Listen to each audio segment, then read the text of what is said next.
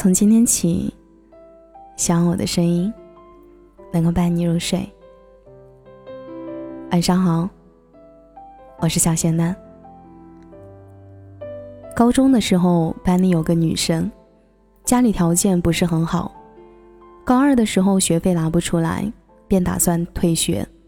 我们主任看这个女生很老实，肯学，就和校长提了这事儿，于是校长就把她的学费免了。还给了他助学金。可是开学之后，女生还是没有回来上课。主任给他家里打电话，他父母根本就不知道他去哪儿了，竟然好像也不是很在意，只是说他都这么大了，没事儿。可大家还是不放心，决定开车去一趟女生的家里，了解一下情况。我那时候是班里的班长，就也跟着去了。女生家里住得很偏，等我们到村庄到处打听，找到她家时，天都黑透了。那是一个特别小的房子，进门时要低头，只有一个小炕，墙上糊满了报纸。可这么小的一间房子里，竟住着一家六口人。对，你没有听错，是一家六口，父母生了三个女孩。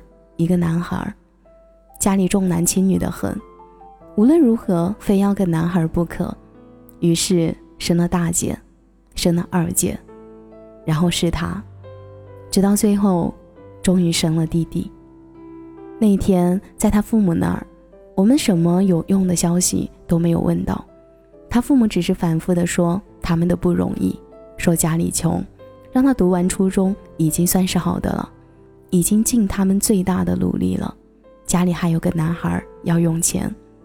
最后，从女生姑姑那里才知道，女生自己去了一家饭店当服务员了，已经去了两天了。我们又连夜赶回市里，找到女生的时候，她正要下班。我和她去她住的地方取行李，满满两大包的行李。从三楼下来，我们两个人往下抬。都觉得吃力，我不知道只有一米五左右、身材瘦小的他是怎么自己搬上去的。在回去的路上，主任和他讲了很多大道理，说知识可以改变命运，说好好读书，一切都会变好。我不知道他有没有听进去，只是表情木然的盯着窗外，一言不发。临近高考的时候。我们校长找到这个女生，说只要她能考上大学就好，其他的不用担心，学费和生活费都由校长来承担，直到她读完大学。可高考结束以后，她还是没有去上大学，学校联系了她几次，最后，她干脆换了电话号码。之后，她在市里找了一份饭店服务员的工作，一个月挣三千多。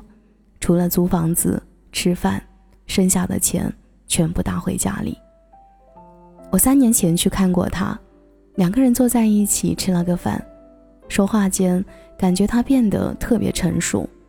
我问他有没有给自己攒一些钱，他苦笑着说：“家里就像个无底洞，怎么也填不满。两个姐姐都嫁了人，经济条件也不是很好，日子很难过。”所以现在家里就靠着他自己。父母六十多岁了，什么都干不动了。弟弟才要读初中，逃学，打架，花钱大手大脚。说着说着，他的表情越来越木然，说道：“我有的时候，我想一走了之算了，我谁都不想照顾。”眼泪唰的一下，就掉下来了。那一刻。我真的觉得心被揪着的疼，心口很闷，吸了一大口气，再喘出去，依旧觉得无力。我不能劝他和家里断绝来往，更没有轻松年入百万的成功经验，也说不出明天会越来越好的心灵鸡汤。生活现实到让你觉得言语苍白。也许是我自私，我谁也不想照顾。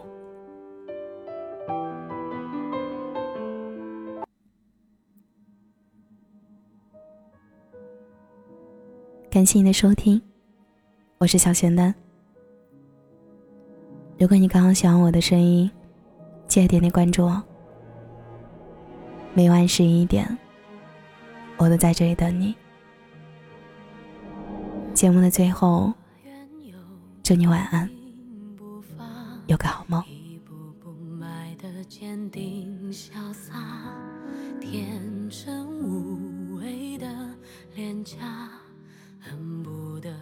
全世界统统装下。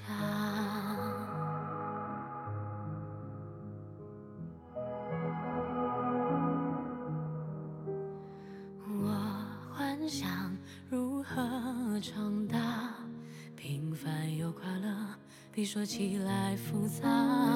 散落在海角天涯，放开那些深爱着的那